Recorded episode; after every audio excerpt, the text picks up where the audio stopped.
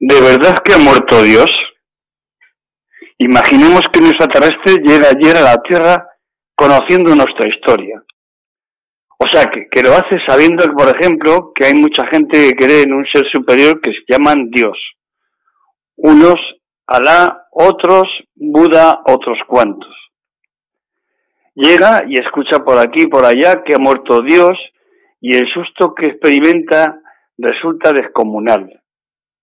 Pero no, no ha muerto Dios. Ha muerto un futbolista mortal que se llamaba Maradona. Muy bueno. No sé si el mejor, porque para mí Di Stefano Pelé fueron mejores, desde luego como personas, mucho más centradas y sin tantos escándalos.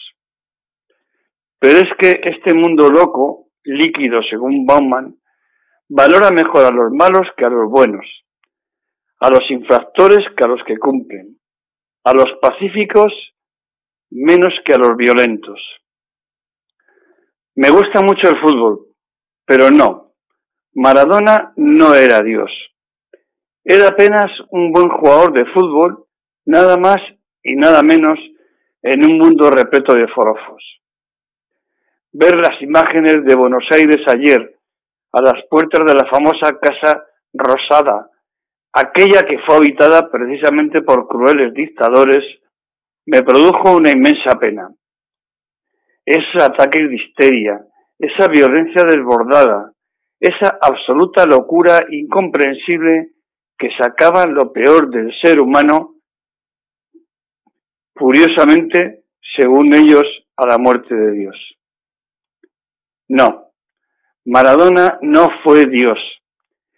Ni siquiera tuvo un comportamiento respetuoso y correcto con las mujeres que pasaron por su vida. Y eso, eso no podemos ni debemos olvidarlo. Resulta paradójico con un punto de, de crueldad que haya muerto precisamente un 25 de noviembre, Día Internacional contra la Violencia sobre la Mujer. No, Maradona no fue Dios solo fue un hombre lleno de imperfecciones y vicios que jugó bien con una pelota. Solamente eso. José Luis Uriz Iglesias.